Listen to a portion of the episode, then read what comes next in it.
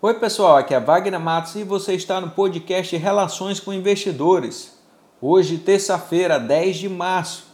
Após o mergulho histórico das bolsas internacionais, a terça-feira foi dia de respirar. O petróleo subiu 8%.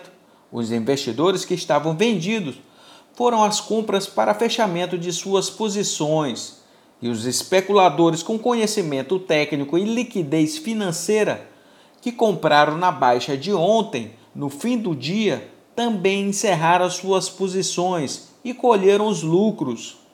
As bolsas asiáticas, americanas e brasileiras tiveram um alívio, mas o mercado europeu continuou negativo por aumento dos números de casos do coronavírus e por autoridades alemães declararem que não farão as políticas de estímulo neste momento. O Ibovespa ficou em alta de 7,14%, ficando nos 92.214 pontos, com volume financeiro de 40 bilhões de reais. Está marcada para quarta-feira, 11 de março, um novo encontro entre a Arábia Saudita e a Rússia para solucionar a guerra de preços do petróleo.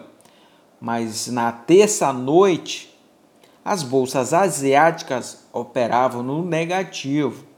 Observe o fechamento da Ásia e acompanhe a abertura e o andamento das bolsas europeias na quarta-feira da manhã para identificar uma possível tendência.